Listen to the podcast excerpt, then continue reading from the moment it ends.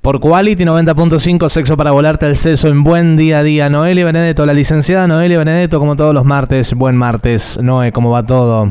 Buen martes, Jero. Muy bien. Y buen día para todos y todas. Bueno, ya vinimos, hablamos la vuelta anterior del Viagra y otras alternativas al Viagra para las personas con pene. Pero las personas con vulva, me imagino que también hay un, no sé si un sinfín de cosas, pero algunas quizás las hay. Sí, a ver, las hay, pero no tienen la misma efectividad. Cuando eh, explotó el boom de la pastilla azul, ¿sí? los laboratorios obviamente vieron el nicho y quisieron desarrollar la pastilla rosa, es decir, para socializadas mujeres.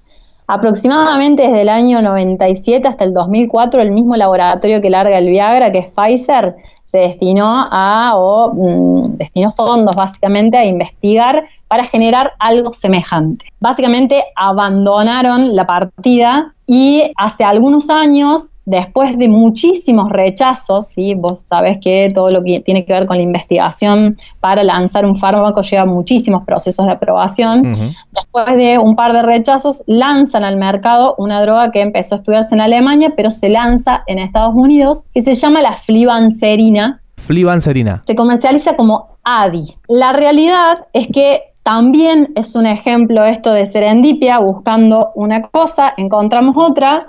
El desarrollo de esto era una investigación básicamente para un antidepresivo. Lo que empiezan a ver en la muestra que le estaban administrando este fármaco, que es un inhibidor selectivo de la recaptación de serotonina, como todos los psicofármacos de la línea antidepresiva, es que aumentaba levemente, levemente la frecuencia sexual de las personas que se le estaban administrando en comparación con las que no. ¿sí? Entonces dijeron, ah, mira, esto, aparte de ser un antidepresivo, en realidad lo podemos empezar a vender como un fármaco para trabajar o para tratar el bajo deseo sexual de las personas con vulva o de las socializadas mujeres por eso en realidad se habla de Viagra femenino, ¿sí? como mediáticamente, o de pastilla rosa, justamente por una división binaria de género, pero una cosa es un vasodilatador de la familia de los fármacos cardiológicos y otra cosa es un antidepresivo de la familia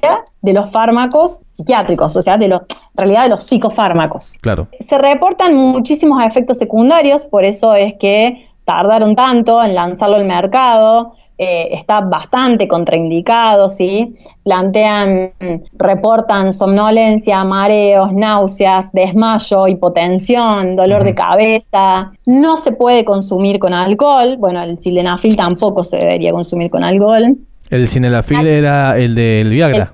En algunos casos reportan hasta oscurecimiento de encías y de pezones, o sea que si estamos buscando levantarle el deseo sexual a alguien, pero digamos en su imagen empieza a ver efectos con los que sí, ya no está tan bueno. No convivía, no estaría funcionando. También genera interacción, por ejemplo, con los anticonceptivos hormonales. Y por otro lado, a diferencia del sildenafil o de las otras drogas que hablábamos erectógenas que se toman por episodio, ¿sí? es una dosis, una toma única, esto hay que tomarlo a diario. Es decir, para que a vos te vaya levantando el deseo, hay que tomarlo por un periodo prolongado de tiempo, como pasa con un antidepresivo. ¿sí? O sea que es un eh, bajonazo por todos lados, porque primero que tiene, tiene muchas contraindicaciones por lo que contás, y segundo ya tener que tomarlo como si fuese una vitamina, como quien dice, un tratamiento. Sí, como se toman los anticonceptivos y como se toma cualquier psicofármaco de la línea de antidepresivos. No es tan operativo, es decir, alguien puede estar medicándose todo un mes para tener un encuentro sexual individual o compartido. La realidad es que en las muestras eh, básicamente impacta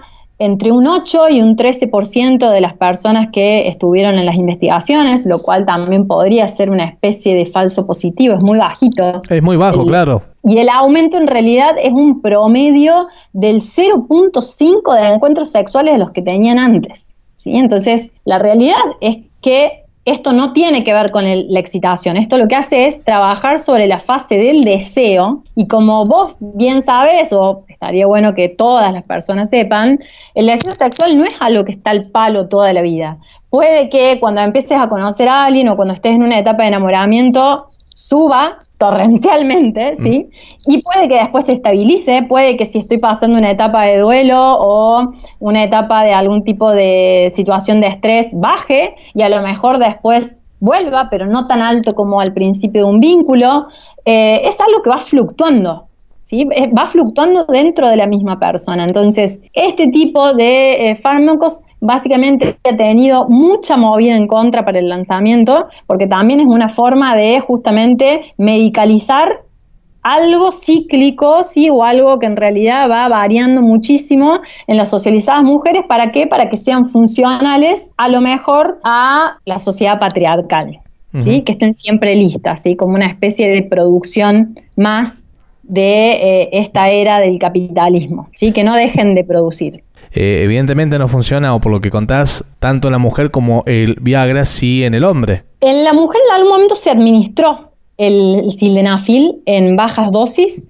Em, básicamente lo que te provoca es una aceleración del ritmo cardíaco y una aceleración a nivel respiratorio, que si no tenés ningún tipo de estímulo al frente que te resulte excitatorio, no vas a sentir mucho más que eso.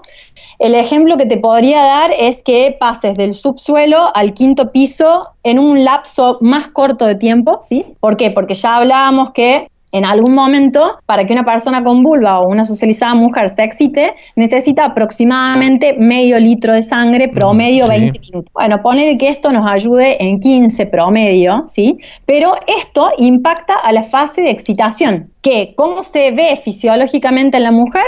Se llena de sangre toda la zona, se vasocongestiona, ¿sí? se, se, se vasodilata, y por otro lado, el tema de la lubricación, que en algunas personas se puede ver y en algunas personas no, ¿sí? Que eso sería la excitación objetiva. Y después, habíamos hablado también en otra columna, la excitación subjetiva que tiene que ver con lo mental.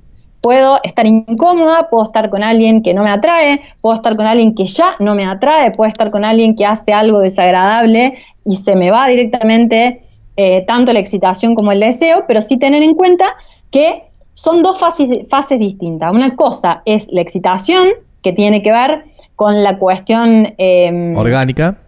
Fil orgánico, y después la cuestión del deseo, que es mucho más compleja. No tiene solamente que ver con cuestiones de neurotransmisores, que es sobre lo que sería lo, que operan los psicofármacos, también tiene que ver con cuestiones vinculares, tiene que ver con cuestiones de estrés, puede llegar a tener que ver con cuestiones hormonales, pero te diría que es de las dificultades más complejas que hay. Hay mm, una frase que dice, bueno, el sildenafil lo que hace es trabajar sobre el hardware y lo que hace la flibanserina es trabajar sobre el software. Pero en realidad no nos asegura ningún tipo de éxito, porque básicamente eh, las dificultades en el deseo son como las más rebeldes para poder trabajar porque tienen, están multideterminadas por un montón de cosas. También lo que se vende actualmente y que algunas famosas lo tienen son los parches de testosterona, que en realidad no son parches, son una especie de implantes subdérmicos, y como si fuese mm, como si fuese un escarbadiente muy muy finito que te ponen debajo de la piel, ¿sí?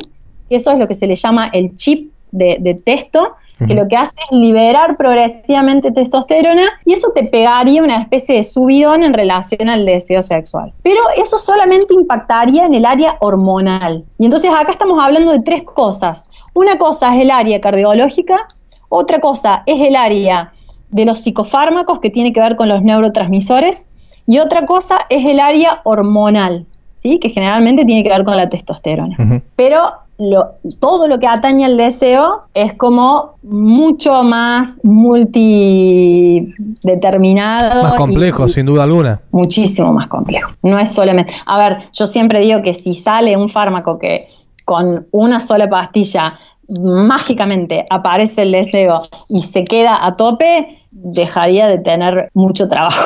Claro, una pastilla como que cubra todas las aristas, lo orgánico, lo del deseo, lo hormonal, digamos como todo el combo, decís. Sí, sí, el, deseo es algo muy, muy, muy volátil, tiene que ver con muchísimas cuestiones, inclusive no tan solo en, las, en los vínculos de larga data, que ya lo hemos hablado alguna vez, sino, eh, nada, situacionalmente en el transcurso de un día, en el transcurso de una semana, ¿sí? Hay, hay ejemplos de la vida donde podemos verlos bien, bien, bien funcionando quizás a niveles extremos, como las personas recuerdan, qué sé yo, al principio de una relación o en la etapa de la adolescencia, pero es algo que tiende a fluctuar, no es algo que va a estar siempre. Y por último, el deseo sexual no se mide mediante ningún tipo de análisis, no se evidencia mediante algo que me pueda eh, mostrarme a los ojos y tampoco se compara con otras personas. Es algo que yo mido conmigo misma, decir, che, no cambiaron mis condiciones de vida, pero el mes pasado yo registraba otro deseo sexual al de este. Entonces, ¿qué está pasando? Claro.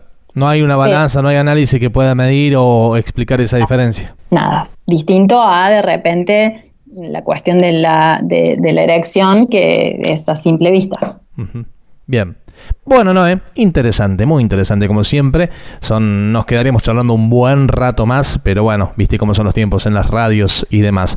Vamos a invitar a la gente que pueda seguirte en las redes sociales, que estamos en Insta, arriba de las 11 lucas. Arriba, sí. Arriba de 11.000 seguidores, le contamos a la gente. Un perfil, mira, mira si te visitará y a la gente mira si le interesará leer tus contenidos y, escuchar. Sí, eh, la verdad que me, está sorprendiendo, me está comiendo a mí. la red más grande es, eh, bueno, justamente el Instagram, arroba leak.noeliabenedetto con B larga y 2T. De ahí pueden irse hasta el podcast que está en Spotify y otras plataformas donde se suben también las columnas. Pueden irse a la fanpage de Facebook que ahí lo que hago es subir más contenido escrito, ¿sí? no tan solo posteos escuetos. Y bueno, y aparecen todos los links a, los lugares o los medios de difusión en los que participo. Bien, Punto Noelia Benedetto, háganse ese regalito hoy en este martes, sigan ese perfil que van a encontrar un montón de cosas, incluso pueden contactarse con Noé para alguna consulta, algún turno, lo que fuese. Noé, será hasta el martes que viene. Hasta el martes que viene, éxitos para todos y todas. Por Quality 90.5, una vez más, sexo para volarte el seso.